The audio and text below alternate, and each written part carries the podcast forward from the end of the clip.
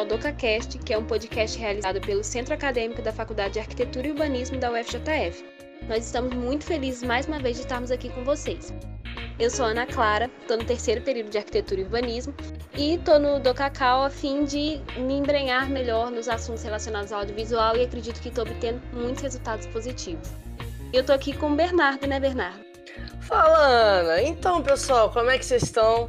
Meu nome é Bernardo Barcelos, estou no quinto período de arquitetura e hoje eu e a Ana estamos aqui para uma conversa fantástica que nós tivemos com o pessoal do ArcCast. Essa, nossa, essa conversa foi linda, foi maravilhosa, né, Ana? Foi, exatamente. Bernardo, contra a gente, como é que a gente conseguiu, né, estar tá entrando em contato com o ArcCast e com essa gravação que foi, assim, diferente, né, de todas que a gente já fez. Pois é, Ana, olha só, é, foi num contexto diferente, como a Ana aí disse, né?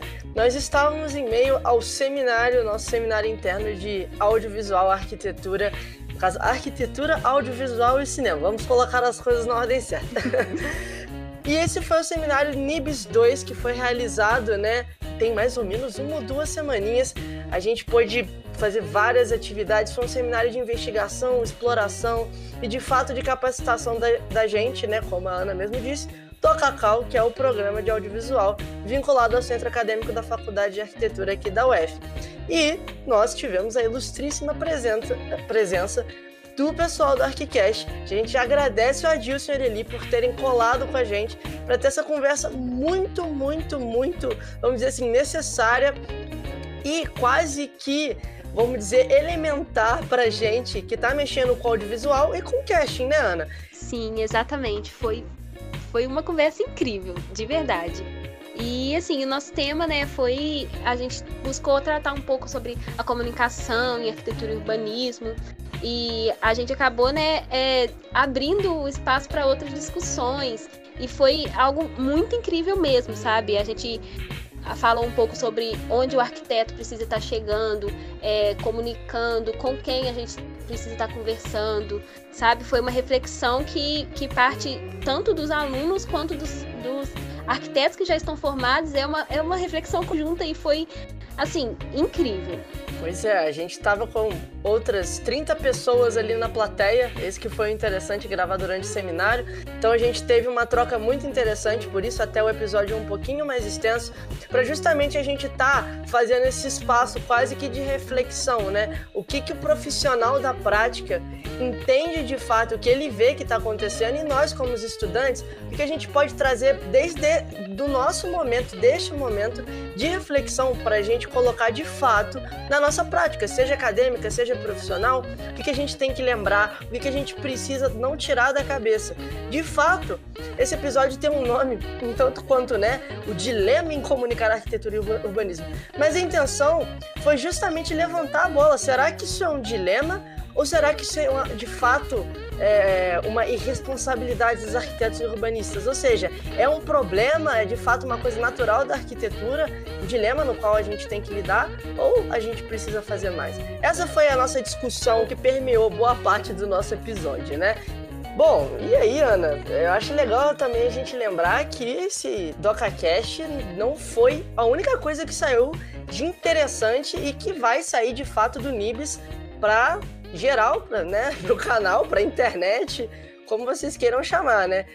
O que, que vai sair também, além desse fantástico DocaCast, Ana? Então, Bernardo, o nosso canal do YouTube ele vai ficar super movimentado. O canal da FAO FJF vai ter todos os eventos do NIBS. Eles vão estar tá sendo disponibilizados no YouTube e todos os eventos, todas as grandes personalidades que passaram né, pelo NIBS, foi tudo muito incrível. E vai estar tá tudo lá. Tô convidando vocês a vir assistir. E, Bernardo, você lembra de algum episódio marcante, assim, né? Do, que os nossos podcasts também estão no nosso canal. Você quer relembrar algum, o nosso último episódio, algum que te marcou? Pois é, Ana, engraçado porque tem um que foi muito interessante. O último foi a conversa paralela, né? Sobre racismo na arquitetura, a construção de uma luta. Se eu tivesse que falar, na realidade seria melhor passar a bola para você, porque você apresentou o podcast, né, Ana? Mas assim, só para deixar claro para todo mundo porque esse DocaCast foi maravilhoso e eu convido vocês, a todos vocês darem uma olhada lá, porque de fato foi uma, uma discussão maravilhosa. Todo mundo precisa escutar, porque a gente teve convidados ilustríssimos, né, Ana? Tem mais algum recado? Sim, sim. Olha, eu queria pedir né, o feedback de vocês. Deixem seu grito lá nos comentários no YouTube, no canal da FAUFJF. Procura a gente no Instagram, que é cacau. Estamos lá o tempo todo publicando, pergunta, chama a gente no direct, interage com os nossos stories e deem sugestões de tema, porque a gente responde todos e a gente guarda, a gente tem uma gaveta de temas, então seria interessantíssimo que vocês interagissem com a gente, seria demais. Pois é, pois é. Então fiquem ligados aí e não se esqueçam então de falar com a gente, porque aqui o DocaCast é construído por todos, o espaço aqui é aberto, fiquem à vontade para poder participar. Vamos pro episódio, Ana? Acho que já deu de introdução. Bora pro episódio. Bom, pessoal, a gente está aqui hoje nessa, nessa tarde muito especial, né? No seminário, seminário NIBS, que é o nosso seminário interno de audiovisual, para conversar um tema maravilhoso, muito interessante, né? Que na verdade nos compete muito que compete a gente enquanto programa de audiovisual, compete a gente enquanto ao trabalho que a gente quer desenvolver no programa e ao próprio podcast. É uma coisa meio metalinguística, né? Vocês veem que a gente não é brincadeira, não. A gente traz umas pautas muito que maravilhosas. Mas enfim, né? Tirando a brincadeira aí, eu queria é só dar oportunidade para os nossos convidados se apresentarem aí. A gente já em off aqui já falou algumas coisas, conversamos, brincamos, né? Mas assim, para ficar também para o pessoal que vai ouvir, é, eu gostaria que os convidados se apresentassem também. Hoje a gente chamou aqui o podcast de arquitetura Arquicast, que a gente já agradece demais por estar presente aqui hoje. E junto com o Arquicast a gente tem aqui alguns convidados especiais aí do nosso seminário que se inscreveram para a atividade que vão estar interagindo aqui ao vivo com a gente no podcast. Então eu gostaria aí de passar a fala né, para o Adilson e para a Lili. Por favor, gente, muito obrigado por estarem presentes aqui hoje e terem comprado a ideia do cash aí, viu? Bom, obrigado, obrigado Bernardo, obrigado ao pessoal do, do Cacau por convidar a gente para participar desse debate. Quem está falando aqui é o Adilson, eu sou o host lá do ArchiCast, sou arquiteto urbanista pelo FJF, tenho mestrado pelo FRJ para URB e, bom, minha vida também é, circula entre a vida acadêmica e a vida de arquiteto, né? Já trabalhei em alguns escritórios, tanto no Rio de Janeiro quanto aqui em Juiz de Fora. Ah, e atualmente eu, eu sou professor na Uniacademia, ah, o antigo CJF aqui em Juiz de Fora, né? E estamos aí fazendo cast, né? E obrigado de novo pelo convite. Eu sou a Lili Aline é, Cruz, mas é Lili mesmo. É, e obrigada, Bernardo, Ana Clara, a galera aí toda da, da assistência e produção. Parabéns pelo DocaCast, super legal a iniciativa. E obrigada pela FAO, FJF, que é a nossa casa aí, de onde saímos, eu e, a Dilson, e Rafael, né, que não está aqui hoje, mas é de lá também. E, né, desde formada, trabalho aí com, com, arquitetura, projetos e hoje mais dedicada à área acadêmica, né? Já há 15 anos aí dando aula também. Dei muitos anos aula em Juiz de Fora e agora estou no Rio, que é onde também estou concluindo lá meu doutorado é sobre ensino de projeto e tal, é de urbanismo também na área urbana. E desde 2017 faço parte do ArchiCast, que é uma, uma maravilha assim na, na minha vida, um desafio eu falo, eu gosto de falar, mas é, é um desafio falar no, no podcast, assim, e também um, um, grande prazer, porque comunicar sobre arquitetura é necessário, prazeroso e, e muito bem-vindo, assim, para mim. Né? Então, agradeço muito a oportunidade de trocar sobre essa experiência. Ô, oh, Lili, é, assim, nossa, a gente ficou muito feliz de vocês terem comprado aí a, a discussão, que hoje, na realidade, né, Assim, a gente, vou ser muito sincero, né? Vamos lá. Eu e Ana, a gente, pô, a gente ficou muito curioso sobre o processo de desenvolvimento do podcast de vocês, sobre roteiro, sobre, né, sobre as diversas dessas coisas, como é que essa troca poderia acontecer. Mas a gente vê que, na realidade, enquanto dois podcasts, a gente poderia trazer uma discussão muito maior, ainda mais com esse caminhão de gente que está aqui hoje com a gente ao vivo, porque, de fato, né? é uma, uma a, a, discussão que a gente vai ter aqui hoje, vamos dizer que ela, ela pode ser muito bem desembolada pela gente, pelo que a gente está fazendo, né? Enfim. Bom, gente, mas vamos lá. Vamos começar isso aí, vamos começar desenhando essa discussão. O nome do podcast é justamente esse nome, né? Pode ser até um pouco pesado, né? O dilema de comunicar arquitetura e urbanismo, né? Mas na verdade não é nenhuma espécie de confirmação, né? a gente não está tentando fazer, não está testando nada. Hoje a gente quer levantar essa questão, né? E aí, bom, o problema fica claro pra gente, né, é, Lili e Adilson. Quanto ainda a gente é estudante, eu acredito que todo mundo aqui já passou por isso alguma vez, né? É, sendo de primeiro, quinto, décimo período, quando a gente tem que explicar de fato, né? o que, que o arquiteto faz, né? Porque às vezes as, as pessoas não sabem, elas acabam perguntando pra gente, ou nos confundindo com engenheiro, ou, com engenheiros civis, né? No, no, fazer, no que a gente faz. E aí esse problema fica ainda mais complicado e sério, tá? Porque ainda quando a gente lembra que a gente teve que escolher uma profissão que sequer a gente entendia direito o que era, né? E aí, ao menos eu tinha aquela noção que mais arraigada, né, no senso comum, assim, que o arquiteto só faz casa, né, e que a arquitetura às vezes é combinar cortina com tapete, escolher cor de lixeira, e aí vocês vão, a gente pode desembolando diversas analogias e frases aqui que a gente já escutou ao longo da vida, e pensando que a gente teve que escolher uma, uma profissão que a gente não conhecia direito, a gente só conhece direito a arquitetura quando a gente entra na faculdade de arquitetura e vê que é um mundo, né? É um mundo de opções, né? E aí, eu acho que, vamos lá, é, é uma forma também da gente estar tá falando um pouco sobre o, o, nosso cast, assim, né? Nesse sentido que a gente tem essa preocupação de comunicar de fato a arquitetura, né? E aí, nesse sentido, democratizar, tentar ao máximo desconstruir e construir novas noções e perspectivas, né? Então, entender o real papel social do arquiteto urbanista enquanto profissional, agente transformador, mas não só entre arquitetos e estudantes, mas tentar levar isso para a sociedade. Então, existe um gradiente de temas aqui que a gente já fez, já falou, mas que às vezes a gente fica com dificuldade de democratizar, às vezes a gente fica com dificuldade de discutir, mas o, nosso esforço a todo momento é esse, né?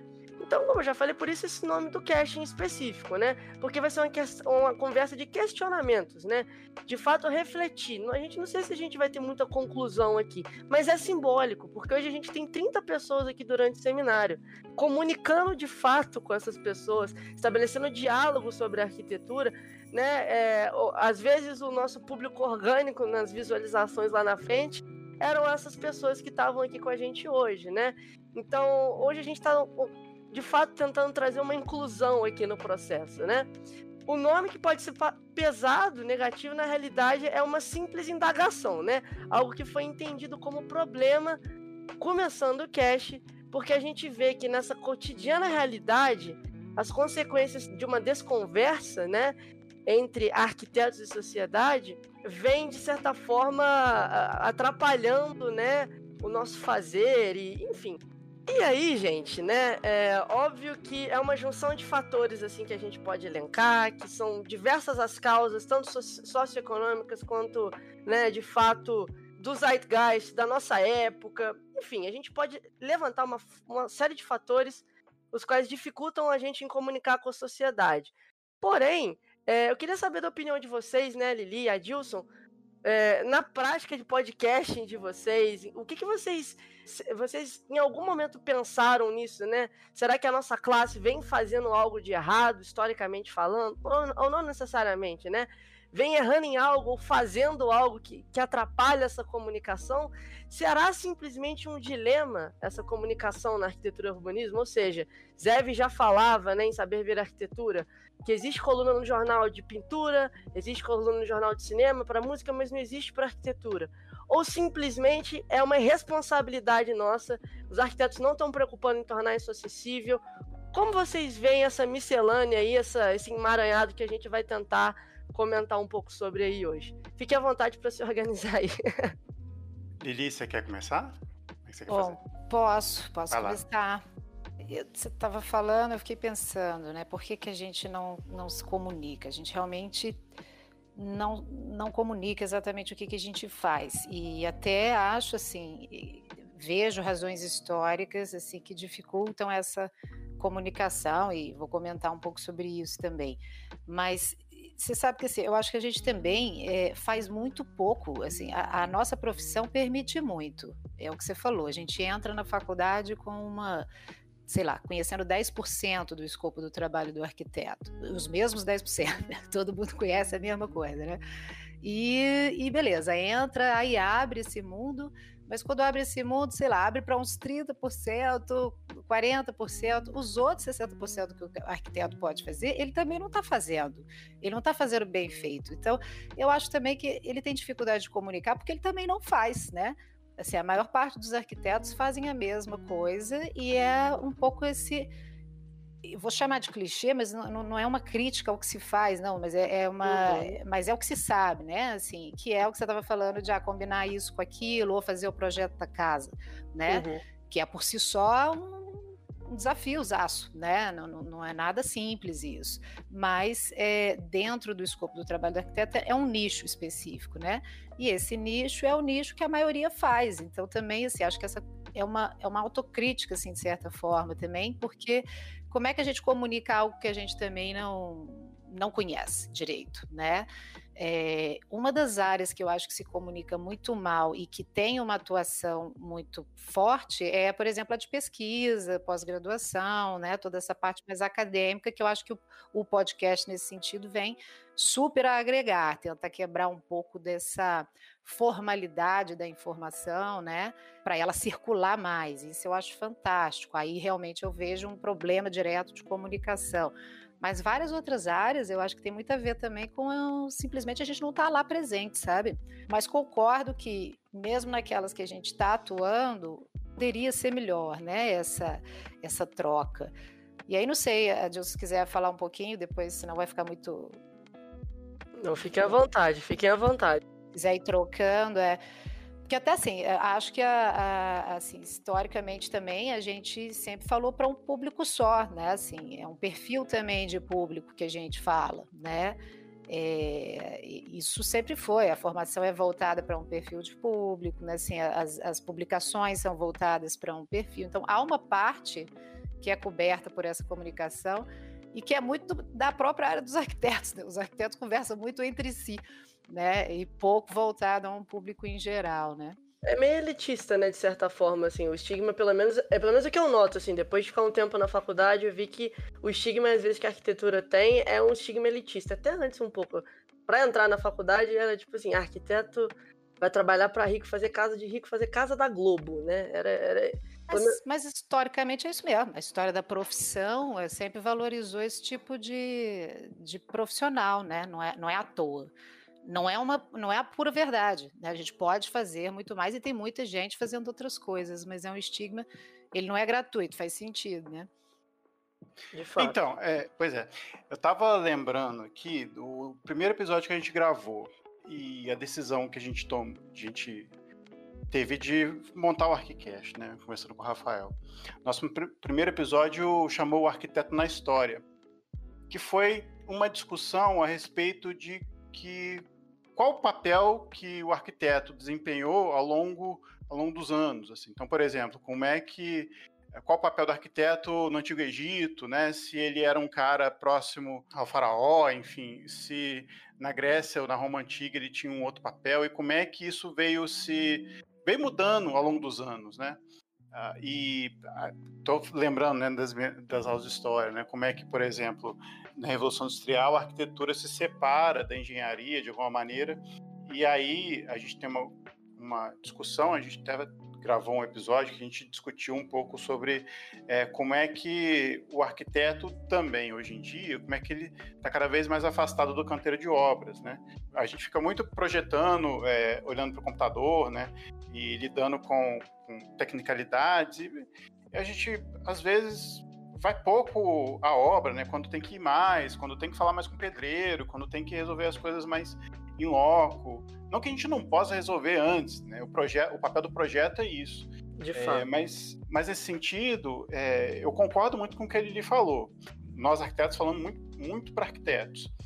E um desafio grande que a gente tem enquanto podcast é tentar falar para o maior número de pessoas. pelo menos para o maior número de arquitetos possíveis, né?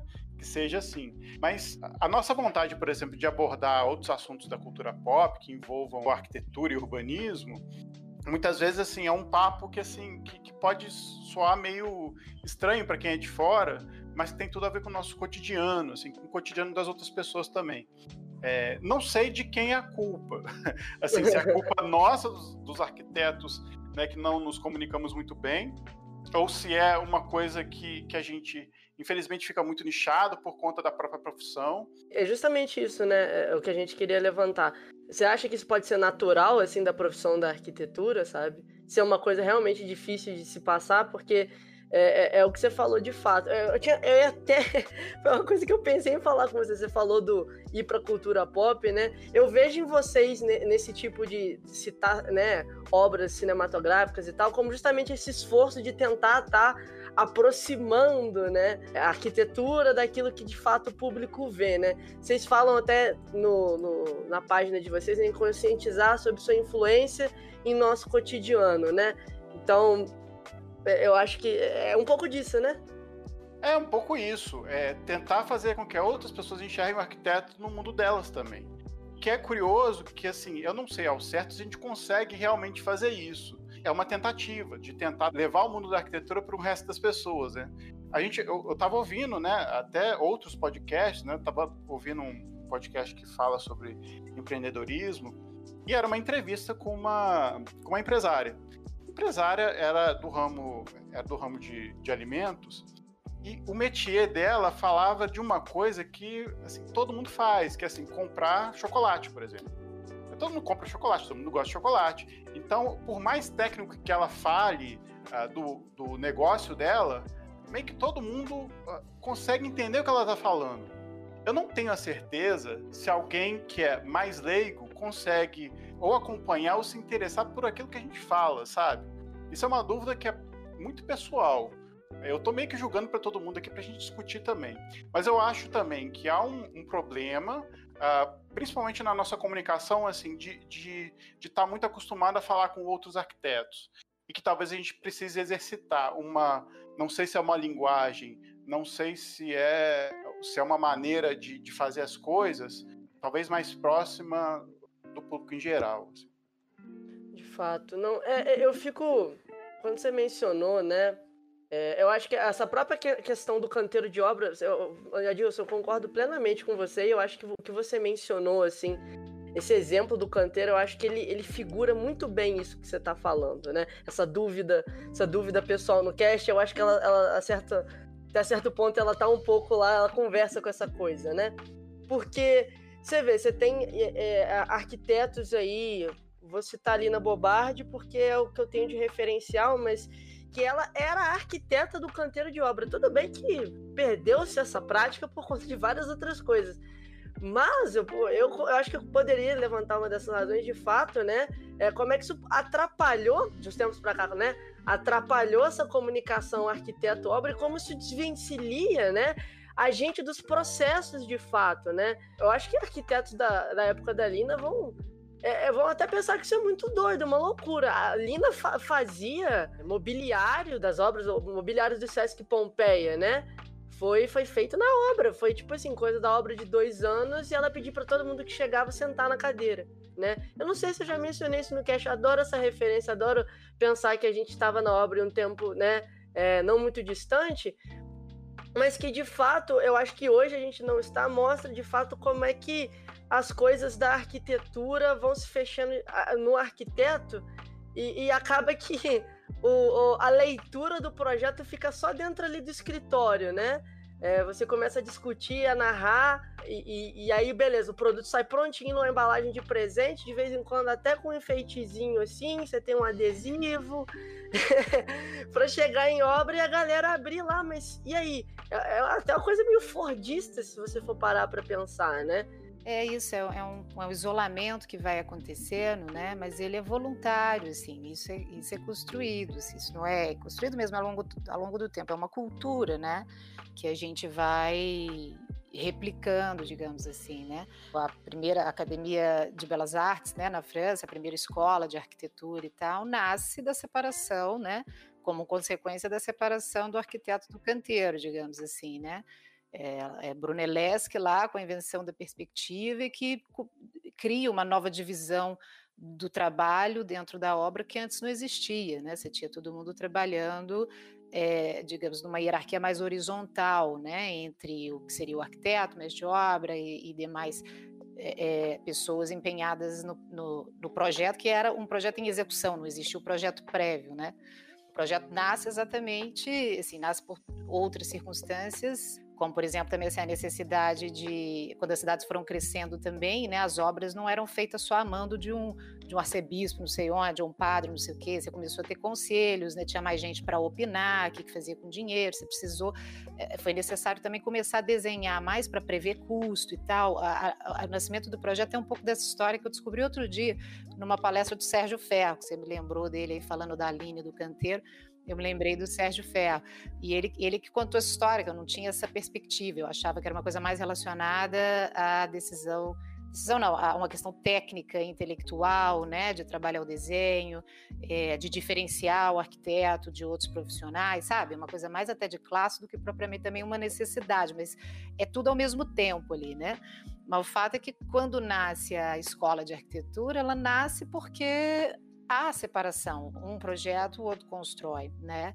E, e daí vai, assim, de lá para cá, assim, dando um salto gigantesco e super simplificando, mas é, há uma, uma, uma cultura no, na, na, nossa classe, assim, de muita autonomia, né, entre a gente, como se a gente se bastasse e tal, fazendo coisas incríveis vez ou outra e tal, mas também deixando de fazer muita coisa, né, para esse cotidiano, né, assim, é, tanto é que, sei lá, o, o, Sérgio Magalhães tem esses números na ponta da língua, ela 70, mais de 70% das construções são autoconstruções, o arquiteto não participa, né? Acho se não me engano, 85 no último é levantamento. É um número, assim, absurdo, né? Não sei se foi uma, acho que foi a pesquisa do CAL, se eu não me engano.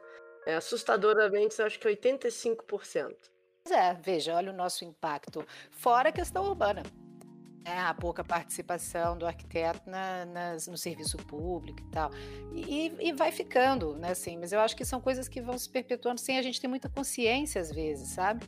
Então, esse tipo de papo que a gente está tendo hoje também sobre comunicação é super importante, porque o problema da nossa comunicação é muito nosso mesmo, né? Assim, eu acho que eu acho que o que é legal do podcast, o Adilson bate muito nessa tecla, e eu concordo muito com ele também, que é assim, olha, aquilo que é possível comunicar, até mesmo entre a gente e tal, né?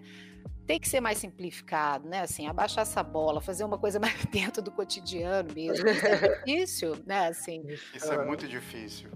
É, é difícil, parte da gente, gente que é arquiteto, né? É, é, um exercício quase, né? Não, com certeza. É, exatamente. Você falando disso agora, né? É, a gente sabe, né, que a gente está inserido no século das comunicações e aí é, a gente sabe que as notícias, as informações, elas são altamente difundidas e ainda assim, né, existe essa dificuldade de estar tá transmitindo o que de arquitetura e urbanismo, igual a gente estava comentando aqui agora, principalmente para a sociedade civil, né? Aí eu queria saber por que, que vocês acham, né, que não tem, não tem sido fácil dar a real noção do objetivo da nossa profissão, é, mesmo diante de todas as ferramentas que a gente tem à nossa disposição. Assim, a gente está num, num, período de velocidade de transmissão de informações e por que, que a gente ainda está seguindo nesse ritmo tão lento, assim, né? Como que, o que vocês acham que não, não, não está sendo efetivo?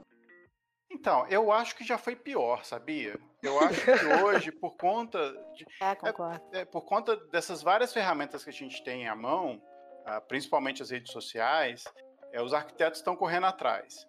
E eu vejo, como consequência disso, assim, eu vejo muito, por exemplo, um, acho que um sintoma ah, disso são arquitetos que conseguem clientes, por exemplo, pelas redes sociais e de alguma forma eles conseguem mostrar o que, que eles fazem no dia a dia. Né? O famoso stories está um pouco, um pouco para mostrar isso. Ah, então, então eu vejo direto assim, os arquitetos que estão lá, olha, eu vim hoje aqui na obra e tal, e mostro, ó, esse roda-meio aqui vai passar em cima de não sei onde, ah, esse chão aqui vai ficar assado, ah, e tenta mostrar essa etapa uh, do trabalho do arquiteto, né, naquele, no, no, trabalho do dia a dia, no trabalho não só de obra, mas, por exemplo, de apresentar projeto para o cliente, ou de apresentar uma, por exemplo, um antes e um depois, né? Uh, então, de alguma forma, por conta também da necessidade né, de, de trabalho, de correr atrás de trabalho, eu acho que os arquitetos estão tentando se reinventar nesse sentido. A, a, ferramenta como o Instagram, que, que é uma rede social que é basicamente imagens, favorece as profissões que lidam com imagem. Então, Nossa, é, nesse sentido, eu acho que é, faz, ajudam, ajudam os arquitetos de alguma maneira. Mas, assim, eu acho que, que você tem uma facilidade maior hoje. Ao mesmo tempo é, que a gente tá numa. A gente vive numa era meio muito confusa, muito esquisita, assim, de. Ao mesmo tempo que você tem uma disponibilidade de informação que, que a gente nunca viu na história, a gente lida com a desinformação toda hora, assim. É, é um problema hoje, né? Desinformação. As tal, eu fico, fico meio, meio, é, meio melindrado de falar fake news e tal. Uh, eu, eu, eu gosto de falar em desinformação. E, e, é curioso, assim, porque não é nossa profissão só que tem esse, esse problema, né? Acho que isso percorre por todas as, as profissões de alguma maneira. E, e um outro ponto que eu queria é, é, falar aqui é de que os arquitetos, vocês, os arquitetos mais jovens, eu acho que eles estão mais envolvidos assim com questões é, do papel social do arquiteto. A gente costuma trazer muitas pessoas e muita gente para falar Uh, e a gente percebe, pelo menos eu percebo, que isso está muito no discurso de quem conversa com a gente também. Isso é um bom sinal, é, em, certo, uh, em, certo, em certa medida. Uh, ver que, que há essa preocupação e ver que há esse engajamento para que essa situação melhore, assim, do arquiteto ajudar na, na modificação, ou ele estar mais presente nas decisões cruciais na vida de todo mundo, isso é, isso é ótimo eu acho que ainda falta esse gatilho para a gente tentar achar uma prática, né? Sair uhum. um pouco da, da discussão e um pouco para a prática. Como eu falei, que é um ponto de vista, assim, não sei o que, que ele acha. Vou deixar ela falar. Não, eu acho um pouco, é o que eu acho um pouco o que eu já tinha falado. Eu acho que a dificuldade da comunicação é, é muito também porque a gente comunica um tipo, um nicho, né? Eu acho que a gente está afastado da prática e tem questões na nossa área que, como, como informação por si só, ninguém quer saber. Tipo assim, não, não, vende bem, é diferente, igual a Dilson falou tudo, né? O Instagram, ele funciona para quem faz projeto, né? Projetos e que trabalham com imagem para fazer projeto, né? Outros tipos de projeto não vão ser vendidos pelo Instagram, outros tipos de trabalho não vão ser vendidos. Outro dia eu estava montando o Instagram lá do, do, do, projeto de pesquisa que eu participo, a nossa dificuldade era exatamente essa, gente, ninguém vai querer ler isso. Como é que nós vamos fazer as pessoas pararem nesse post aqui, três segundos, sei lá quanto tempo no é. Instagram, perceber não sei o quê? Juro, passei uma semana pensando nisso, até pedir ajuda para Adilson, né, Adilson? sim, eu comentei sim. com você. Como é que eu vou fazer isso? Porque realmente, assim, aí a gente está buscando pesquisas e tal que tem imagem, né, assim, e estamos reduzindo o texto, por quê? Porque senão naquele veículo não vai comunicar. Então, eu acho que assim, tem muito isso. Quem, é, que tipo de informação as pessoas querem consumir e em qual veículo, né? Então, o bom do arquiteto é que ele tem trabalho para todos os tipos. Assim. O escopo é tão grande. Tipo coisa, né? É, mas a gente, mas também tem coisa que não é tão facilmente comunicável porque, porque desinteressa. Você, as pessoas só valorizam, porque no fundo um pouco o que vocês estão falando também dessa dificuldade de comunicação tem a ver com uma, talvez uma dificuldade de proximidade, de reconhecimento, não é? Isso com certeza. Uhum. Entendimento do que, que a gente faz, né? Então não é só a comunicação, é, é a comunicação com o objetivo da, da compreensão do escopo do trabalho, né? Essa compreensão do escopo do trabalho é a prática que vai dar, entendeu? Na minha opinião. Aí eu acho que é a crítica uhum. a outros perfis de trabalho que a gente faz, desempenha e que tem muito pouca visibilidade.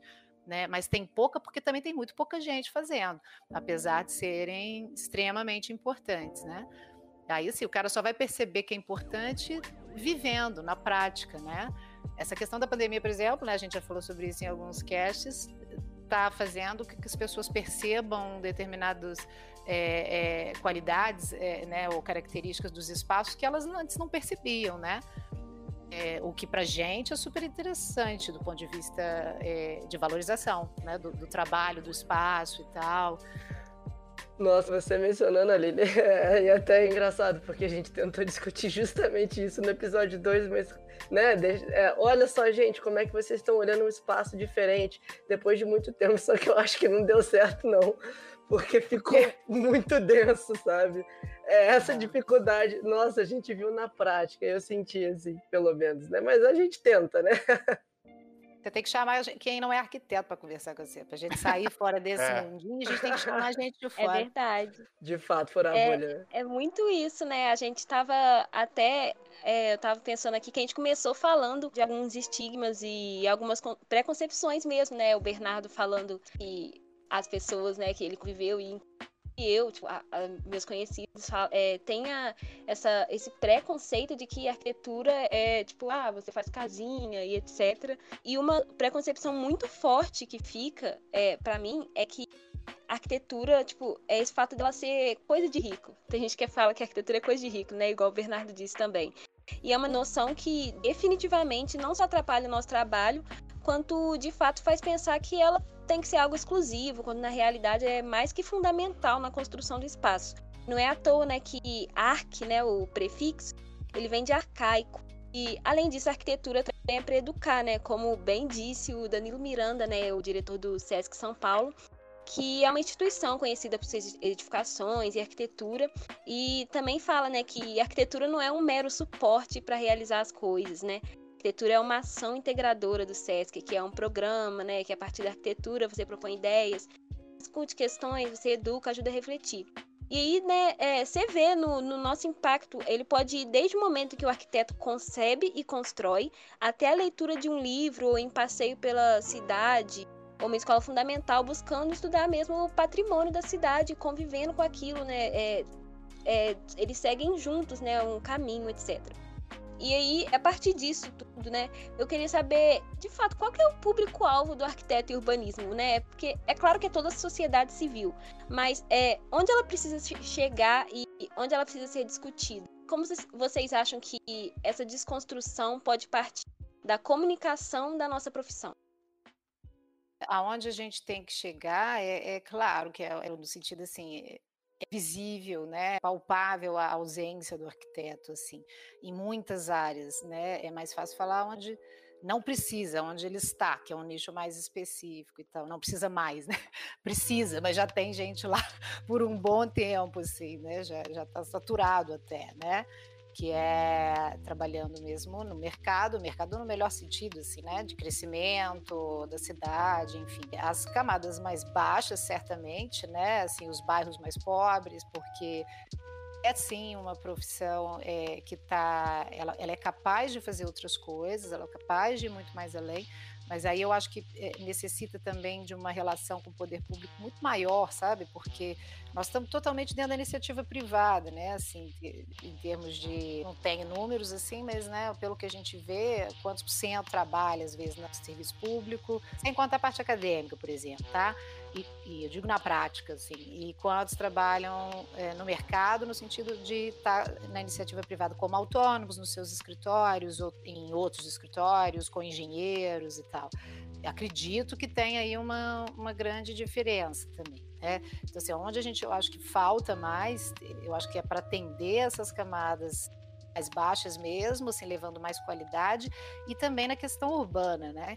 que é um, um, grande problema. Assim, você tem profissionais, arquitetos nas prefeituras e tal, que é tudo um sistema também, né, muito, muito amplo de redes de poder, assim, e, e onde o cara atua mesmo é ali no município, né? Onde a gente consegue atuar é a obra que você faz ali no município, junto com o prefeito, sei que lá, é dentro das prefeituras, né? Assim, aquele período milagroso JK, Niemeyer, Luiz Costa passou, aquilo foi um momento só, né? Não é um padrão aquilo, não é isso que a gente vai fazer.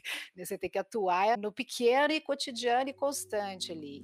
E, e mesmo quando você tem arquiteto, às vezes ele está fazendo outra coisa, sabe? Aí, aí tem também umas dificuldades do próprio estruturação do serviço público mas eu sinto essa falta, né? Assim, de arquitetos trabalhando mais com cidade, por isso até que é onde eu me encaixo também. Estou puxando sardinha pro meu lado aqui. Totalmente parcial a minha opinião, mas tudo bem, né?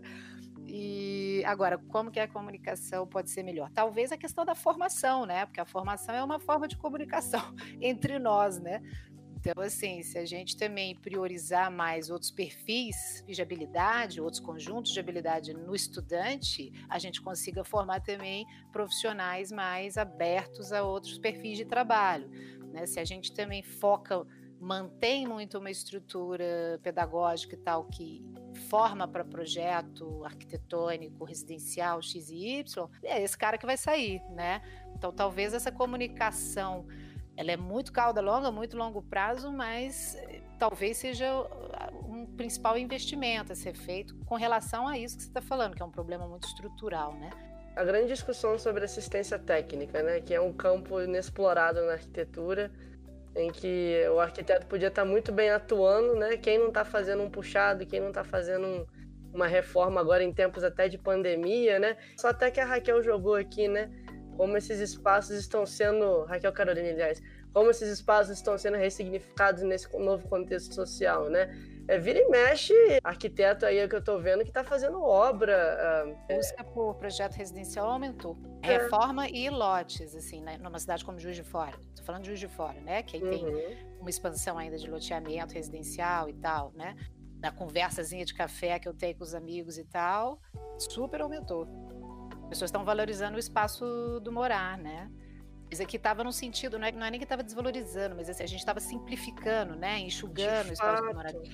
É, diminuindo. O que, pois é. O que acontece é que as pessoas começaram a ter que ficar muito tempo em casa e aí perceberam que elas moram em apartamentos pequenos, apartamentos que, que sei lá, não solucionam os problemas dela no cotidiano. Ruins. É ruins, né? E isso é um retrato da própria vida contemporânea, né? Pré-Covid, né? A gente vive muito fora de casa, né? A casa é mais assim, você assiste uma TV e vai dormir, né? Não, pois no dia é. seguinte você não tá em casa. E aí, a partir do momento que você tem que ficar em casa, você começa a olhar as coisas e perceber que, nossa, eu moro num apartamento muito pequeno. Né? Ou, ou um apartamento pequeno, muito ruim, ou que tem pouca privacidade. Tem vários desses problemas. E, e eu acho que essa história da ressignificação talvez seja. Não, seja, não sei se é ressignificação, mas pelo menos a percepção da, da própria realidade da, da vida da pessoa. O Carlos Alberto Maciel, no cast que a gente fez sobre espaço público, a gente abordou um pouco isso e ele comentou, por exemplo, sobre os escritórios, os edifícios de escritórios das grandes corporações, por exemplo, que já estão começando a se movimentar no sentido de oficializar o home office, né? Para além das questões todas de quem é que vai pagar essa conta, né? Assim, a conta da luz da empresa sou eu que pago ou não, sem entrar nessa, nessa polêmica. Nossa, home office é parece uma maravilha até chegar a conta de luz e água, né? Que é você que está pagando, né? Assim, mas muitas empresas já, o Twitter, entre outros, já falaram que se os funcionários quiserem continuar em home office, eles estão assim, super ok. Então, o Carlos Alberto estava falando de, uma provável, de um provável esvaziamento das funções dos edifícios comerciais nos centros, essas grandes torres e tal, e numa reconversão disso para residencial, por exemplo, sabe? Tudo achismo, né? Assim, mas é, faz sentido, né? Para a gente pensar um pouco, porque para vários perfis de trabalho, o home office funciona, né? É, muita gente percebeu que não precisa circular tanto verdade, né? Assim, cada um ali no seu contexto. Então, o que, que eu faço com alguns espaços que eram muito funcionalmente programados ali, né? Vão ser readaptados. É, é, é vital que as pessoas entendam o, a urbe, o espaço, a própria casa, né? E esse esforço de tentar comunicar isso para as pessoas, a gente até citou, se não me engano, Parasita no episódio, nessa de tentar falar da casa, sabe? que é uma coisa é, é, simbólica na existência humana, né? E que às vezes as pessoas não estavam atentando. E como a Dilson mencionou, né, eu acho que nesse período a gente fez uma revisão da própria casa, de certa forma, né? Tem duas perguntas aqui, da Giovana e do Matheus, né? É, a Giovana Morim, ela perguntou qual é a maior dificuldade em verbalizar a arquitetura. Quase poética essa pergunta, olha que linda. Então, eu às vezes sinto que tentar falar para outras pessoas que não são arquitetos que talvez seja mais dificuldade. Tem umas brincadeiras que a gente faz, né? Quando o professor fala a priori, a posteriori, né? Intramuros, esse tipo de linguagem. Talvez, assim, instigue quem está fazendo arquitetura, mas um leigo vai olhar para que, que borracha que ele está falando. Meu Deus, o que é isso, né? É tipo médico, médico. É, é tipo médico, é, é, exato. Até a gente brinca, né? Quando você começa a ver uma série de médicos, você, você acha que você pode fazer uma cirurgia amanhã, né? De tanto que você ouve a arquitetura é muito visual, né? Aí eu tô indo para uma outra para uma outra vertente da coisa, né? Verbalizar a arquitetura, engraçado, a gente achava também que era uma extrema dificuldade em ter um podcast que fale sobre arquitetura e que talvez você tenha uma grande dificuldade de fazer com que a pessoa visualize aquilo que você está falando. Ah, mas, surpreendentemente, a gente achou, a gente tem feito um trabalho até interessante a respeito disso, né? Que a gente consegue comunicar algumas coisas sem necessariamente ter uma imagem.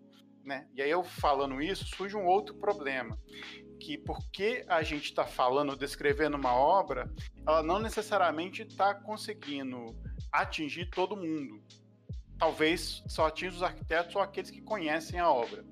Então, essa talvez seja uma, uma questão, por exemplo, que o podcast não consiga resolver, porque é uma mídia falada, mas talvez isso pode ir para outras mídias, né? Como, por exemplo, né, que trabalha com vídeo no YouTube, a gente falou muito do Instagram aqui, mas o, a questão do vídeo, né, até o Bruno Zeb aborda a questão cinematográfica da arquitetura, né, você visualizar a arquitetura tridimensionalmente.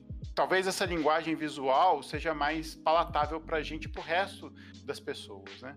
Mas eu acho que verbalizar e, e tentar comunicar a arquitetura é uma estratégia que a gente pode tentar fazer, nós arquitetos, assim, é conversar com gente de outras profissões. Eu fiquei pensando, enquanto o Bernardo estava falando, a respeito do próprio ateliê de projeto e de como a gente faz a operação de fazer um projeto, né? De pensar um projeto de arquitetura e urbanismo. Quando você está lá no PA3 ou PA4 que você tem que fazer, sei lá, uma edificação. Quem é o seu cliente geralmente é seu professor também. Além dele demandar, ele vai te ajudar nas soluções. Então a gente está falando de, de arquiteto para arquiteto. E se a gente for também buscar né, estágios extensão, é pesquisa. A gente não sai muito do nosso métier, assim, a gente não, não tem muito diálogo com outras profissões, como o economista, o administrador, é, até uma questão assim que gira em torno também do, da arquitetura e empreendedorismo, né? Pô, a gente não conversa com o administrador de empresa, a gente não chama o cara para conversar, né? O arquiteto boia na questão de empreendedorismo, que a gente acredita que, assim, que puxar outras profissões e você se intrometer positivamente num diálogo que você não está presente, talvez seja bom também. Talvez essa busca por, por conversar com mais gente, assim, mas ser humilde o suficiente para admitir que talvez você não consiga falar com todo mundo, né? Já é um primeiro passo mas não sei se resolve o problema também, não. Eu só acho que, assim, para um público geral, acho que a gente deve conversar com outras profissões. Internamente, enquanto academia, né, enquanto ensino, acho que trazer outros profissionais para ajudar a resolver problema, eu acho que é uma, boa, uma coisa boa. Nós, arquitetos, a gente reclama muito, por exemplo, dos engenheiros. Não quando, sei lá, está na obra, mas na própria academia a gente meio que negligencia as, as disciplinas que os engenheiros dão, né? Que faz parte, por exemplo, da gente aprender materiais de construção, de aprender estrutura, como é que elas trabalham. E, cara, a gente tem uma dificuldade enorme, assim, de, de apreender, absorver, por exemplo, o que o engenheiro está falando, muitas vezes. Acho que eu já vi um professor trocando ideia com um dono de escritório de arquitetura, né? E deve ser uma piada interna dos arquitetos, né? Falar que arquiteto não consegue administrar as finanças do escritório direito. Eu fiquei olhando para aquilo e falei, gente, então eu acho que a gente tem esse diálogo de fato entre, entre as áreas é muito pouco e pouco mal feito, né? É, você falou da administrar finanças, eu acho que assim, é, isso aí já é um advanced para o arquiteto, né? Eu acho que os arquitetos mal sabem, sei lá, abrir um escritório, assim, eu, eu me identifico com isso também, né? Essa questão de ter um negócio, abrir um negócio e ter um negócio é uma dificuldade. Tá? Sobre a, a, o que a Giovana falou, mas aí eu voltaria um pouquinho na questão do verbalizar. Eu entendi a pergunta dela, mas no sentido assim, início da resposta do Adilson ali, né? A dificuldade de você falar sobre algo que é vivido, que é espacializado, né? Que é formal. Então, o verbalizar algo que é formal, né? Uma dificuldade de comunicar.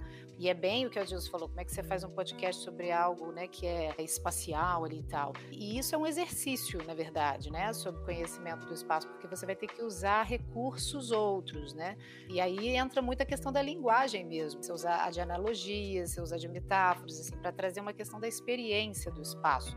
Eu acho mais interessante, sabe, você falar da arquitetura a partir da experiência do espaço, né, de intenções, né, de, de analogias mesmo e tal, como os convidados costumam fazer, né, trazem, por exemplo, questões a respeito do processo de projeto do arquiteto de determinada obra, né, ou quando a gente fala sobre cidades, né, e aí você fala sobre as suas experiências nas cidades. Então, quando a gente traz a experiência e coloca ela num espaço, eu acho que fica mais fácil de visualizar. Tem que ser um pouco mais descritivo, como um livro, né? Que você está lendo ali de alguma maneira, para receber informações que te ajudem a entender ou interpretar determinada qualidade espacial, né? Mas é um exercício bem interessante, assim, porque a gente está acostumado a se expressar ali graficamente, relacionar determinadas qualidades ou projetos à imagem, né? Quando na verdade a gente está falando de experiência espacial, né? O cast mostra que é super possível, que a gente faz isso mais naturalmente do que parece, né? Apesar de, da nossa prática estar tá muito associada à imagem mesmo. Acho que os filmes também são muito bem-vindos nesse sentido. Falando de arquitetura, né? Eu, eu, vou até, eu vou até já emendar aqui. O pessoal aqui tá mandando uns pensamentos, né?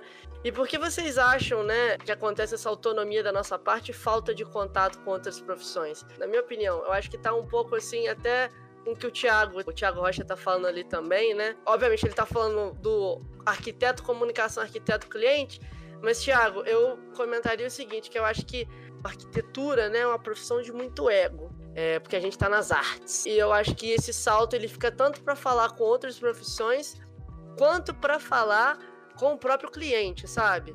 É um, um pouco que a gente estava falando aqui, né? É, exercer autonomia e contato com as outras profissões, assim, é, é um pouco do discurso dele falou que, né, que a gente que é arquiteto às vezes trabalha muito sozinho, sozinho no sentido de que a gente às vezes é o rei do que a gente está fazendo, sabe? É o especialista no que a gente está fazendo.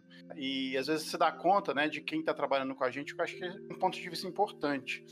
Mas eu vou te dar a minha opinião, tá? Eu acho que é um trabalho de é uma comunicação mesmo que o arquiteto deve ter com outras profissões, né? Essa, essa história de você de resgatar a ida ao canteiro, né? E, e, é uma coisa legal essa história do canteiro, é muito por conta ah, também dos caras mais simples é, que a gente pode ter contato. E aí imagina, você comunicar com esse cara que, poxa, não tem conhecimento acadêmico nenhum e, está preocupado mais ali em, ter seu ganha-pão, fazer, uh, fazer as coisas direito, comunicar com esse cara acho que é importante pra caramba também. Falar da, da maneira que ele fala, né, para passar aquele conhecimento para ele. Olha, você deve fazer dessa maneira, enfim. E comunicar isso também. E, e o arquiteto ainda fica no escritório, né? Não quer ir para obra. É, não é que não quer ir para obra, né? Porque assim, o, no, o, dia a dia da nossa profissão, né? A gente se dedica muito a trabalhar no projeto, né? E ficar dentro do escritório. Até porque assim, ao longo da história, né, o projeto se provou como algo importante no métier do arquiteto, mas muitas vezes assim, é, é esse trabalho só de escritório é, não consegue dar para o arquiteto aquele know-how de saber o que, que, rola na realidade. E eu sentia isso, pelo menos quando eu estava fazendo graduação, não sei se acontece isso hoje, que eu morria de vontade de trabalhar num estágio que me levasse para a obra, né, que muitas vezes não aconteceu. E, e, essa inquietação que eu tinha, né, de, de ir para a obra é justamente para saber como é que funcionam as coisas, né? Como é que, ah, então como é que, por exemplo, o, o, próprio desenho, o próprio projeto, ele nasce de você saber como é que as coisas funcionam, né? Não adianta eu desenhar um parafuso se eu não saber que o parafuso, se você virar para virar no sentido horário, ele, ele fecha, se você colocar no sentido horário, ele abre. E para você desenhar isso, você tem que saber como é que ele funciona. Isso para construção em si, eu falando bastante generalista da nossa profissão, é, para você fazer projeto, não adianta, você tem que conhecer como é que os tra materiais trabalham, como é que é feita as coisas, que a gente aprende com o mestre de obra, assim, é, é inestimável. O cara tá lá todo dia na lida, não só com as pessoas, mas na lida com o material, é, saber como é que ele reage, saber como é que as coisas funcionam, saber que você tem que colocar uma coisa primeiro, depois a outra. Nesse sentido, isso é fundamental.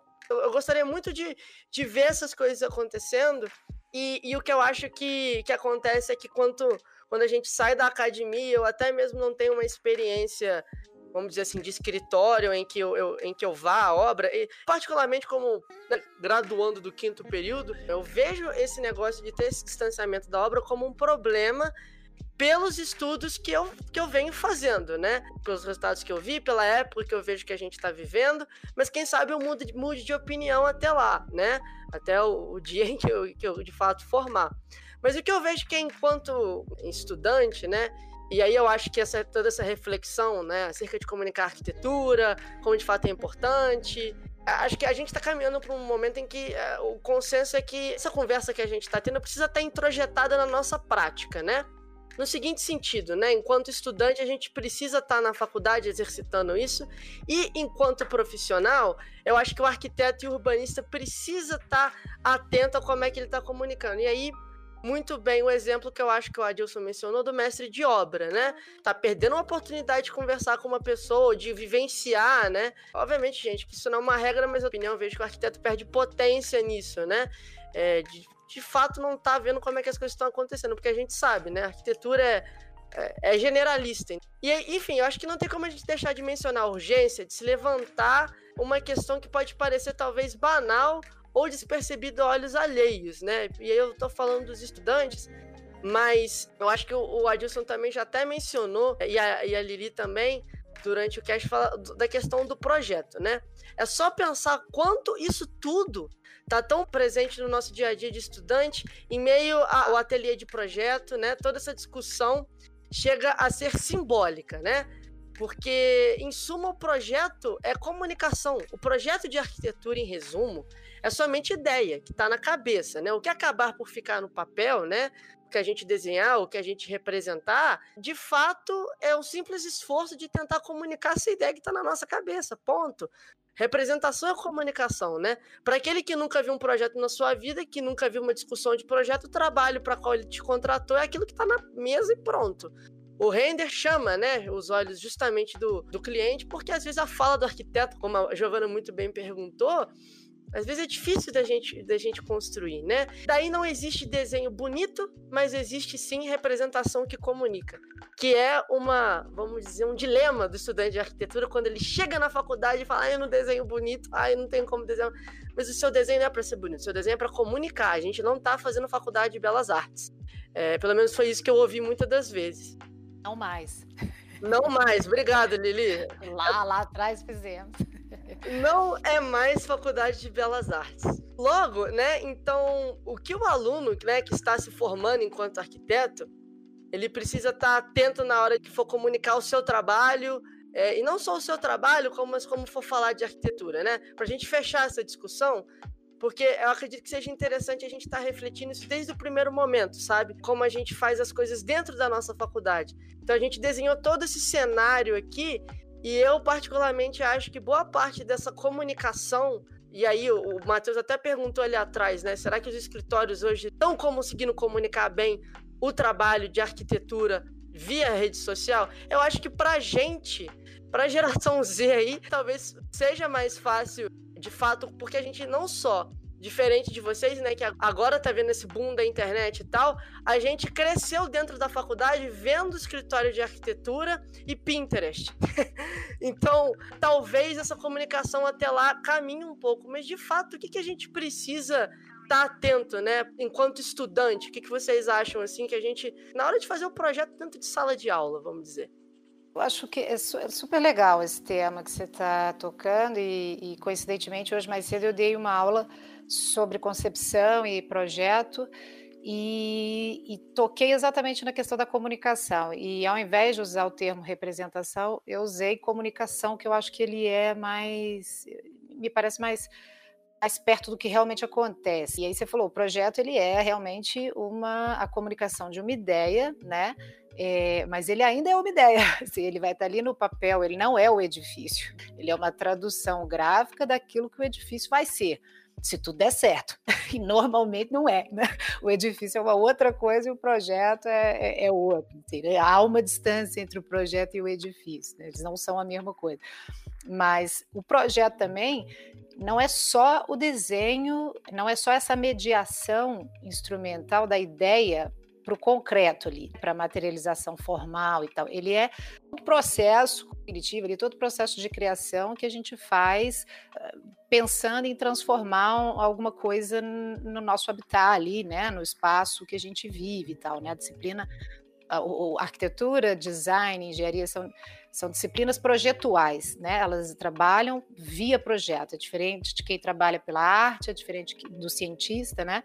o projeto tem uma dinâmica própria, né? Muitos autores acreditam que ele é quase um tipo, tem ciência, arte, tecnologia e projeto, sabe? É quase uma forma de pensar mesmo, assim, que não se encaixa nas outras. Ela tem uma, um campo próprio, digamos assim, né? Não é, não é algo entre um e outro, é algo diferente. Mas o que, que eu quero dizer? Assim, que a questão da etapas de projeto, né? E aí a comunicação e há objetivos de projeto diferente. A comunicação vai depender disso. E o que é mais legal na, na graduação é que vocês, a gente pode exercitar as duas. Assim, é tanto uma comunicação que é para nós mesmos, né? Que aí é, é o que o, o, o, tem um arquiteto que é o Roberto Fernandes. Ele chama, ele fala que o projeto tem duas dimensões. Tem uma dimensão cognitiva que é o projeto como um saber, e tem a dimensão instrumental, que é o projeto como um fazer. Isso que a gente normalmente aprende é o projeto como um fazer, que é da onde a gente veio, né? Que era do canteiro, da obra, dali fomos, viramos é, estudantes, mas fazendo a mesma coisa, aprendendo o mesmo método de projeto, aprendendo a partir do fazer, né? Projeto como uma dimensão do saber e tal é algo que veio sendo construído. Mas você, por exemplo, quando está fazendo seus esboços iniciais numa, numa disciplina de projeto, aquela comunicação é para você, né? Assim, você tem que mostrar ela ali para o professor eventualmente, mas ela, ela, ela é múltipla, né? Assim, ela, ela tem diferentes qualidades, ela vem, ela tem diferentes naturezas. Pode ser um texto, né? O texto vai comunicar seu projeto, tanto que lá na BNT parte do toda etapa de projeto tem texto, né? Assim, ele é, é reconhecido legalmente como um suporte direto do, da intenção, do argumento do projeto, né? É, você tem foto, você tem referência, né? Você tem um conjunto de informações para comunicar uma determinada ideia, né? Quando você entra numa dimensão já mais instrumental, como o Fernandes fala, aí você precisa de uma linguagem universal, tem que ser aquela que comunica o fazer, né? E aí tem que ser aquela que todo mundo compreende. Então depende o que, que você quer comunicar. Né? Mas assim, o que eu acho mais legal para estudante, assim, não para estudar para todo mundo, assim, para exercitar essas diferentes qualidades da comunicação e do projeto, é a experimentação, é, né? Assim, você tem uma primeira etapa que ela é mais experimental e tem depois outras que ela não é, ela não está toda pré-determinada até o final, porque é claro que você muda o projeto, volta, a criação está sempre ali, né? Você vai sempre adaptando, mas ela já parte para uma coisa mais de precisão, é, é, é outra dinâmica, né? Você está querendo a síntese, já fez sua escolha. E ali no início, não, você tem várias possibilidades. O projeto é divergente inicialmente, né? O pensamento do projeto, ele abre possibilidades, ele não fecha, ele fecha depois, mas primeiro ele abre. Você tem várias soluções para o mesmo problema, diferente da ciência. Essa, né? Essa que é a missão do arquiteto. É, essa, essa, essa, isso é uma, uma característica de projeto, das disciplinas que trabalham com projeto. O designer é a mesma coisa, ele pensa do mesmo jeito nesse sentido, sabe? O objeto dele final é diferente, mas o processo de pensamento é semelhante, né? Como do próprio engenheiro, assim, ele também, até ele ter uma, ele, antes dele ter uma, ele tem várias. Ele pode solucionar o, o mesmo problema de diversas maneiras. Aí vão, vão entrar várias demandas diferentes que vão ajudar ele a escolher, né? A do arquiteto, é, é, essa ajuda na escolha do arquiteto é mais subjetiva, porque envolve outras questões da dimensão da arquitetura que são diferentes da, da engenharia, né? Mas, assim, é, nesse sentido de buscar é, referências e tal, primeiro eu acho é tentar se expressar o máximo possível de diferente, diferentes formas, não só o desenho, entender o desenho também como um croquis que tem que fazer sentido para você, não é desenho de observação, né? Assim, é outra coisa. E também buscar nas referências quem fala de processo, não a imagem final necessariamente, né? Porque essas a gente precisa também, mas é mais fácil de achar, né? Ela está mais aí disponível. Assim, é, não sei indicar lugares assim que a gente acha isso muito facilmente. Assim, você vê ali na Bobardi deixa isso, né? Tem a fundação, tem um monte de coisa, você, você vê todo o processo. Assim, eu, me instiga muito isso, você conhecer um pouco do processo dos arquitetos, sabe? O Rafael Moneu fala um pouco sobre isso, mas assim, tem livros que tem muita foto dos ateliês, dos arquitetos, é uma loucura. Aí você entende um pouco a mente do, do, do sujeito, como é que ele como é que a coisa realmente se dá. E aí são linguagens e comunicações diferentes, né? Eu, não respondi nada, né? mas joguei aí. Uma... Não, eu acho que então, é, não, mas isso é ótimo, porque sobre o que ele estava falando, essa história da experimentação, a teoria da comunicação ela fala o seguinte, né? Que você, ao você, o ato de desenhar também faz você refletir sobre aquilo que você está fazendo, sobre o próprio desenho. Nesse sentido, é, tem, tem duas questões aí. A primeira delas é que eu tenho notado, e assim falando como professor, eu tenho notado que os alunos experimentam um pouco, faz isso muito pouco, porque há uma certa, um certo medo de comunicar aquela ideia uh, seja ela pra, até para ele mesmo, até professor, então eles fazem, fazem pouco isso. Uh, e a segunda coisa é que você só vai ter a chance de exercitar isso na faculdade. No mercado de trabalho, acabou. É, é assim, é, é, é a tal do rat race, né? Correr dos ratos. Você tem que ser ágil, você tem que estar tá com uma resposta né, imediatamente para aquela pergunta que, que fazem a você. Então, para você ser ágil, você tem que ter um bom método de projeto. Exato. Que você desenvolve exato. na graduação, na experimentação. Então, assim, é, né? pode não ser desenhar, mas o ato de você experimentar, seja ele fazendo uma linha no CAD, é, pegando uma gravura no Photoshop, é, para testar a sua ideia, testar aquilo ali, saber que e, você até mesmo responder para você mesmo, ah, acho que não está bom, preciso refazer ou preciso modificar isso. E testar isso várias vezes para você enxergar a melhor solução, eu acho que isso é, é assim, é fundamental para um, um aluno para que para que ele não só sabe o que ele está fazendo, mas ele consiga passar aquela comunicação, e já, que a gente está falando de comunicação aqui, isso é vital, né, para que haja um diálogo. Né? Se você não consegue falar, e aí esse falar do arquiteto é, pode ser o desenho, pode ser a expressão gráfica que ele quiser, é, né, quem não se comunica se tumbrica, como dizia o Chacrinha. Interessante que a Lili, né, tava falando que a gente, inicialmente, a gente, como estudantes, a gente faz esses esboços, né, bem é, iniciantes mesmo. Esse exercício, né, da criação, igual vocês estavam falando, é justamente isso que ajuda a gente, né, a estar tá exercendo a comunicação futuramente e estar tá desenvolvendo. E a gente tem que estar tá tomando cuidado cuidados, né, na, na hora de comunicar, e é justamente na hora desse exercício que a gente percebe as nossas falhas e tudo mais, para estar tá aperfeiçoando. E eu queria saber mesmo quais os cuidados que os alunos de arquitetura, durante esse exercício, durante os trabalhos que eles fazem, durante as ações que eles realizam, quais os cuidados que eles têm que estar tá tomando na hora de comunicar arquitetura, até porque uma comunicação correta, né, vamos dizer assim, depende muito do aluno, mas também depende muito da mensagem ser entendida. Uma comunicação completa é uma comunicação que o receptor ele tá entendendo e tudo mais. Eu queria saber quais são os cuidados que nós, enquanto alunos, né, a maioria que é aluno, tem que estar tá tomando. Acho que isso aí vai até num campo um pouco da representação, né? Quem você representa no desenho, ou quem você tá, com quem que você tá, para quem você tá fazendo o projeto, se sua arquitetura tá legível. Então, é, é, talvez eu, talvez eu, eu, eu não tivesse usado a palavra cuidado nesse caso. Eu acho que como, como, essa, como essa, essa representação, né, eu acredito que ela está pouco experimentada, eu acho que tem que ter menos cuidado possível, assim, no sentido de que eh, se você, cada vez mais que você pensar em ter cuidado com alguma coisa que você faz, né, você vai estar tá se limitando cada vez mais. Eu acho que num primeiro momento, talvez o cuidado seja só de você trabalhar o quanto, quanto mais ah, você quanto mais representações você conseguir fazer daquilo que você quer, eu acho é, a melhor maneira possível de você conseguir discutir a sua ideia. Então, nesse sentido, o cuidado talvez seja mais lá para frente quando você está finalizando um projeto, quando você quer mostrar para uma pessoa que, que é um pouco mais leiga. Porque até mesmo o professor vai conseguir, assim, ler melhor o que é aquilo, aquilo que você está fazendo. Talvez para uma pessoa mais leiga seja importante você deixar, deixar clara aquela sua ideia. E ela pode ser forma gráfica, né? Porque a gente fica pensando muito na planta baixa, no 3D, mas a verbalização ou, ou a maneira como você apresenta também são importantes. Mas no primeiro momento, enquanto você está trabalhando é, o projeto em si, eu acho que experimentar é a ordem do dia. Talvez o cuidado seja em conversar com uma pessoa que não seja arquiteta, seja ter o cuidado de explicar da maneira mais simples possível aquele projeto.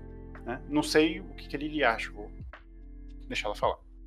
Eu acho que, assim, em termos de comunicação, é, depende da etapa, né? Então, é aquilo que eu falei, assim, as preocupações e os cuidados vão variar de acordo com o que e para quem você precisa comunicar, né? Para você mesmo, solta os freios, libera os tigres, é isso que eu acho.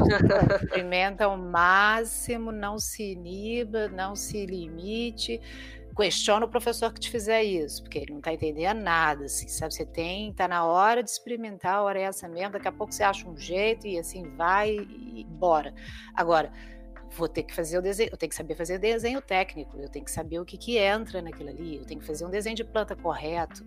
Né? A prefeitura está lotada de planta lá que não, não aprova, o arquiteto fica lá sentado na sua cadeira reclamando que ninguém ninguém vê o seu projeto. Na hora que o, que o cara que está revisando o projeto da prefeitura, que tem uma pilha de projeto para revisar, vê, o erro 90% das vezes é do arquiteto que esqueceu de pôr o, o J da janela. Assim, é nesse nível, né? E aí o cara atrasa a liberação de projeto porque, tem, porque também o arquiteto não sabe desenhar. Assim, se entregasse um projeto perfeitinho, bonitinho, de acordo com a norma, não teria esse problema. Então, assim, é, é, o cuidado, dependendo da, da, do momento que a gente está, é fundamental. Se você erra numa numeração de prancha, né, um LT scale que sai errado, né, uma projeção que era uma coisa vira outra, dependendo do, uma, do tamanho da obra, ganha uma complexidade né, enorme, assim, então depende, né, é, mas eu, eu entendo, assim, é sempre uma, uma preocupação, é sempre algo a se ter em mente, é sempre algo a se valorizar.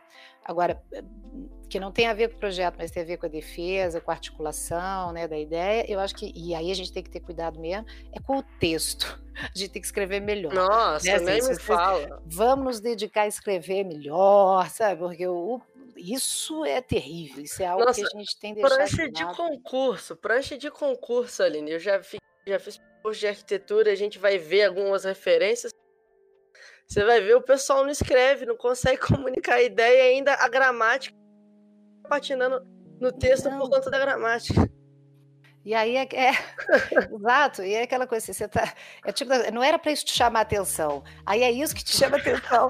e aí você perde o significado da coisa, você fica assim, meu Deus, deixa eu voltar aqui, mas assim, né? É, parece Exatamente. bobagem, não é, né? É um, é um não é capricho, é, é, é entregar o, o, negócio direito. Assim. O texto é algo que a gente deixa meio aquém, normalmente faz mal e é algo fundamental na argumentação de qualquer projeto. Comentar que vários projetos que vão para concurso, por exemplo, a pessoa ganha com memorial descritivo.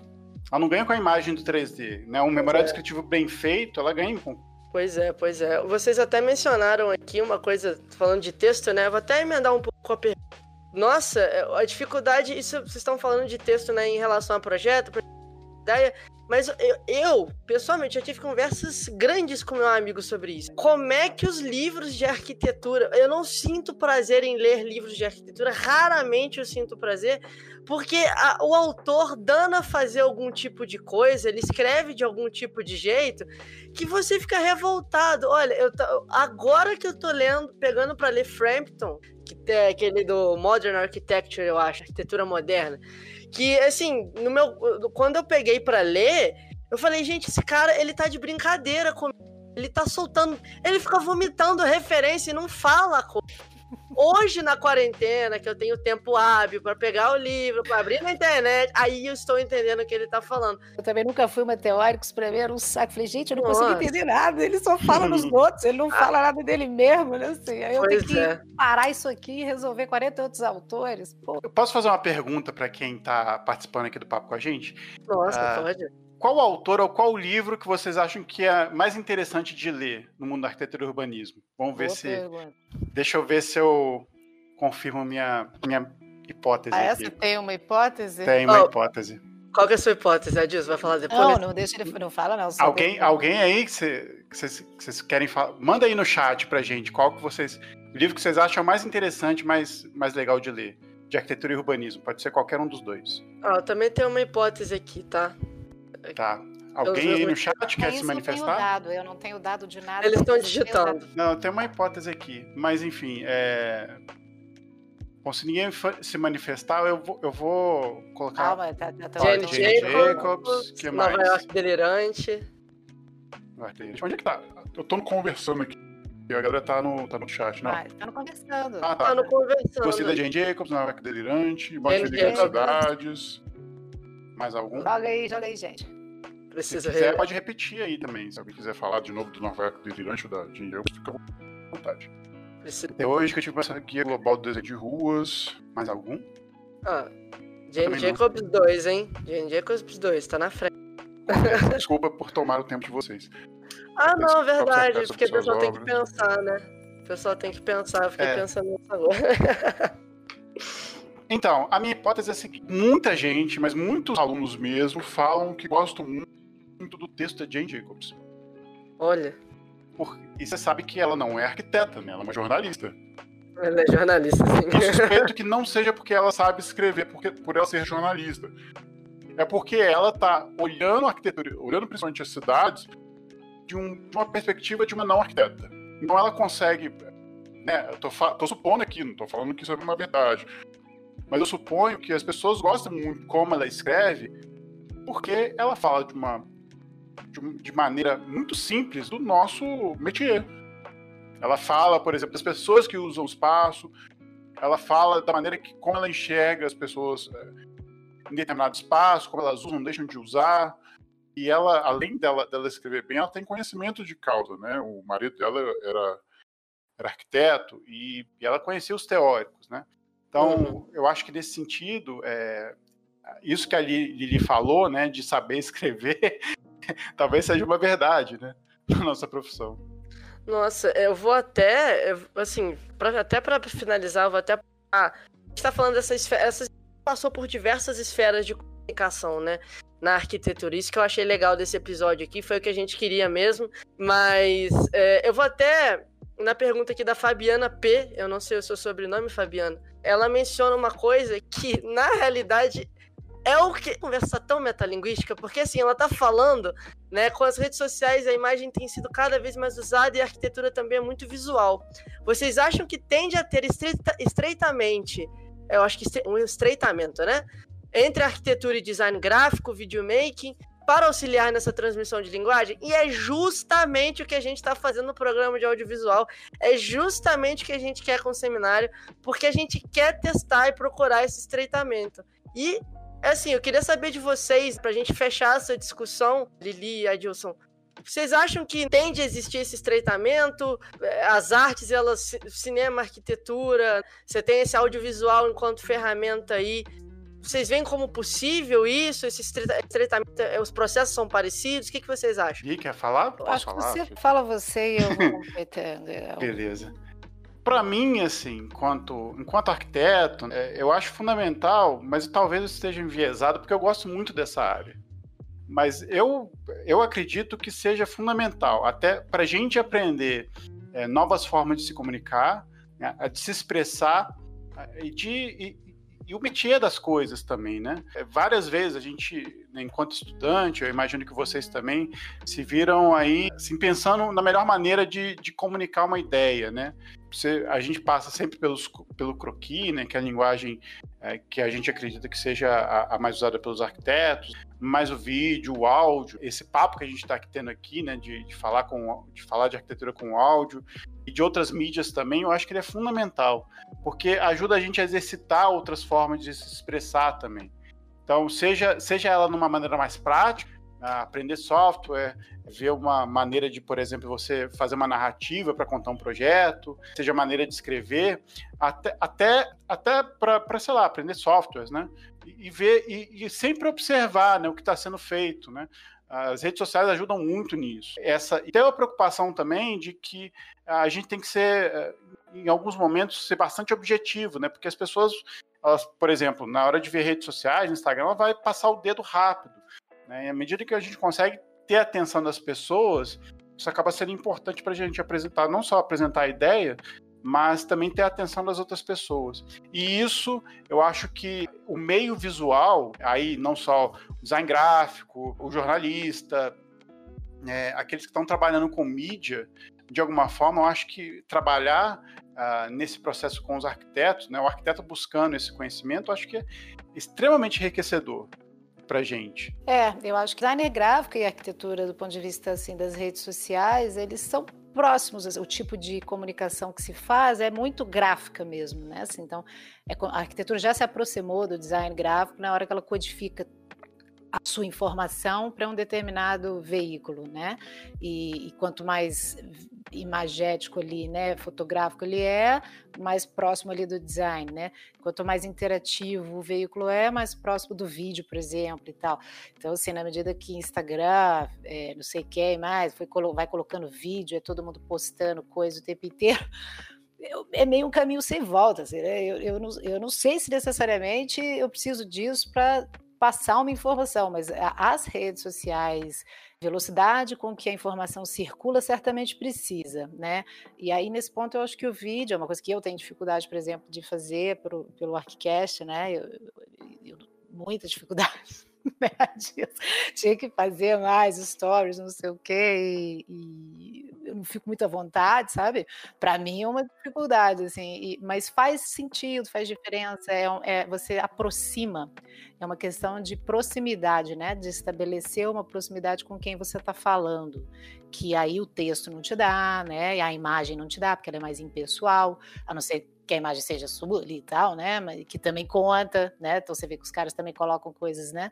Existe uma porcentagem ali que é, que é íntimo, que é pessoal, que é personalidade, que não é necessariamente o trabalho, mas que ajuda a comunicar, né? Então, assim, nesse sentido, sim, a própria questão do YouTube, né? Fazer é, programas no YouTube, migrar alguns conteúdos para a questão do vídeo. E eu acho que é meio um caminho sem volta. Eu, eu não sei, tem muita coisa que a gente vai fazendo também, simplesmente porque tem tecnologia para isso e faz sem muita crítica, né? Então, eu acho que tem que sempre assim, experimenta e rever, experimenta e rever, né? Não, não tem uma resposta, mas assim, é o para onde está indo, né? Uma interatividade cada vez maior. Sim, e eu acho isso tão cante. Eu lembro que quando eu entrei na faculdade, antes de entrar na faculdade, na verdade, eu via meus primos mais velhos estudando lá e eu via eles chegando com livros e livros e livros, em vários trabalhos escritos, mais, e eu fiquei imaginando assim, caraca, eu vou ter que ler pra caramba pra entrar na faculdade. Isso não mudou, de fato. Tem muitos livros, muitas referências que eu, eu quero ler, alguns estou lendo. Mas é uma coisa que eu acho que foi muito diferente de quando aconteceu com meus primos, foi que vieram pessoas, é, veteranos, falar comigo assim, ah, segue o Instagram dessa pessoa aqui, porque é um arquiteto maravilhoso, é um designer maravilhoso, tem várias referências, é, olha esse canal no YouTube, olha que interessante, não sei o que. Eu acho que isso tudo também, é, de certa forma, agrega, sim muito, muita informação e é uma informação, de certa forma, que ela tá mais acessível, né? E, é, e outras formas também, essa coisa do livro, é, assim, é claro que o livro, é, porque o livro trabalha uma habilidade em você que outras mídias não trabalham, mas ele também foi endeusado porque só tinha livro. uma pessoa que não tem acesso uhum. ao livro, não é a única fonte de conhecimento também né? Não dá para negar isso, né? Tem tutorial aí de coisas que é muito melhor pelo tutorial do que qualquer livro que se leia, né? É verdade. Uma palestra de um cara falando assim, é outro esquema, né? Você, você, não, você lê o livro do cara, não entende nada e entende o que ele fala. Né? Enfim, o poder da comunicação. A gente vai para o fechamento agora, né? E eu queria saber se vocês têm alguma referência para citar é, no, no fechamento do, do podcast. Porque isso não necessariamente, se eu não me engano, foi pedido, né, gente? Mas assim, se vocês tiverem alguma coisa também, fica à vontade. Dica, né? A gente tinha que ter trazido dica, Dilson. Pois é, é uma coisa que a gente esquece de falar para os convidados. A gente ficou. A gente, né? é, gente, a gente tomou, tomou. Parece que o jogo virou, não é mesmo? É, exatamente, o jogo virou. A, a minha dica vai ser, vai ser o Sérgio Ferro, então. Procurar no YouTube pode, tem os livros, mas procura no YouTube palestras do Sérgio Ferro. Eu vi uma específica que foi numa, na Universidade no Sul, na Federal de Porto Alegre, mas é, no, desculpa, de Santa Catarina, mas procurar palestras do Sérgio Ferro, que ele fala super bem, é, escreve bem também, mas é, já é coisa que você pode fazer agora, né? Sair, desligou o cache, busca na internet e resolve, né? Que vai falar sobre a relação do, do arquiteto e do canteiro de obra e de uma forma super palatável, super doce. É muito bom ouvi-lo. Bom, uh, vamos lá. Tem uma dica que de vez em quando a gente dá, lá no Cash, o Rafa já falou dela, eu já falei dela, que é a tese de doutorado do José Barqui. Chama o seguinte, o risco e a invenção, um estudo sobre as notas, notações gráficas de concepção no projeto. E ele vai falar justamente, é uma tese que é de 2014, revi, revisitada aqui, mas é uma tese que fala a respeito né, de como, como é o trabalho do arquiteto com representação. Uh, e o Barqui estuda também as notações gráficas de, do Lúcio Costa que faz em Brasília. Então acho que é riquíssimo o trabalho que ele faz. É, e que eu acho que fica como uma dica assim para saber como é que como é que é esse trabalho do arquiteto, por que, que o croquet é importante, a gente vai chamar de notações gráficas, mas e ele e ele faz um panorama também, pelo menos em 2014, né, das tecnologias que estavam aparecendo na época para ajudar o arquiteto nesse sentido. E enfim, acho que é uma dica bacana é, de dar. Eu também vou sugerir algumas coisas, eu vou dar umas dicas de leitura. É, eu sempre gosto de também estar tá trazendo alguma coisa para. Não necessariamente você participou do roteiro, tá, gente? Mas, enfim. A gente, a gente trabalhou aí diversos temas de comunicação, mas eu não necessariamente vou falar também algumas referências que falam de como comunicar a arquitetura, mas sim que comunicam a arquitetura. A gente, no último é, seminário interno aqui de audiovisual, a gente teve o prazer de receber ter uma conversa com o arquiteto Isai Weinfeld. E o Isai foi muito aberto, falando um pouco do processo. Tem até o painel no nosso canal no YouTube, então se vocês quiserem ver um pouco sobre ele. Por quê? Porque ele é cineasta, né? Então, é, é, essa passagem dele aí pelo cinema, esse, esse gosto dele, acabou gerando alguns curtas que são quase que revisitações às obras dele, né? E que tem no Vimeo e no site do escritório dele do Isai e que são curtas muito interessantes, em que a música tem uma presença muito forte. Então é, é interessante a forma como ele comunica ali, como ele revisita a arquitetura dele, e eu acho que tem tá um pouco ligado com a, com, com a forma a gente a forma como a gente finalizou o cast, né? Além disso, tem um outro arquiteto também que já trabalhou junto com o Isai, que é o Márcio Kogan, que tem alguns curtas e tem um em específico que eu acho que é a Casa Redux, que é inglês, mas é muito tem legenda, se eu não me engano, né? mas é muito interessante porque ali ele tá realmente fazendo uma brincadeira, ele tá contando uma história, uma narração da família que morou naquela casa. Enfim, é interessante. É uma discussão sobre arquitetura, um comentário, uma narração, enfim, como vocês queiram colocar.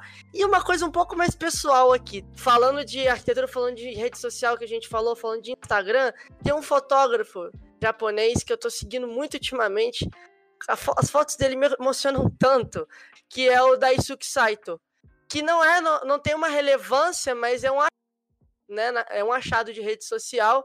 Gente, as fotos dele são extremamente assim tocantes, bucólicas, poéticas e de quebra, o cara também ele ele marcou no Google Maps todos os locais, todas as cidades do interior do Japão, porque ele só fotografa, né, as cidades de interior que ele foi. Então você tem como abrir o roteiro dele no Maps e ir foto por foto. Então é um, quase que um guia de viagem, né? É muito interessante. E eu acho que é isso. Acho que a gente pode então finalizar esse cast maravilhoso, especial desse seminário interno de audiovisual do programa do Cacau Nibs, com um podcast de participação especial aí do Arquicast, é né, Ana? Sim, sim. Gente, muito boas referências. Obrigado por deixar. Queria agradecer a vocês, a Dilson, a Aline, por estarem aqui, né, abraçando mesmo esse projeto, nesse formato ao vivo, né, com a nossa plateia. E, e assim, abrindo nossa mente mesmo, sabe, para essa reflexão acerca do comunicar arquitetura, esclarecendo muitas coisas, deixando é, várias, várias referências e várias ideias pra gente. Foi tudo muito bom mesmo. Muito obrigada. Bom, a gente agradece a vocês aqui por essa oportunidade de falar com, com vocês, de gravar esse episódio. Uma folga para a gente também, como a gente falou no início, não, não precisar seguir ou, ou ficar preocupado com a pauta. Mas muito legal que, que essas discussões que vocês abordam aqui também estão inerentes aos alunos e também ao mundo, ao mundo da profissão também, né? Então, eu acho que também é um, é um pequeno passo, um passo de bebê para a gente discutir mais a arquitetura com os outros, né? Com, com, conosco e saber também comunicar com um público mais amplo, com outros profissionais, enfim, para que a arquitetura também seja pauta para mais gente. Também agradeço muito, parabenizo vocês pela, pela iniciativa do podcast, que isso perdure aí para além da, da pandemia, né? Que vocês consigam tocar o projeto, que é super legal e é um espaço é, oportuno para a gente conversar de uma forma mais informal mesmo e é um veículo e tanto, né? Tá aí na crista da onda aí, como a gente tem visto, né? E uhum. parabéns aí pela iniciativa e muito obrigada pelo convite.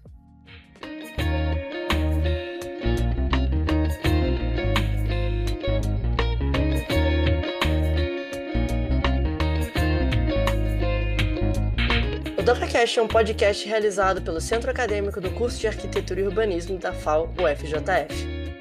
Apresentação: Ana Clara Faria, Bernardo Barcelos. Roteiro: Ian Okada, Gabriel Prado, Bernardo Barcelos, Ana Clara, Ícaro Chagas e Matheus Reis. Edição: Luca Raposo, Raquel Caroline e Lucas Luciano. Divulgação: Jennifer Oliveira, Sara Vitória, Letícia Santos, Matheus Reis, Bernardo Barcelos e Giovana Morim. Logística: Letícia Santos, Matheus Reis e Giovana Morim.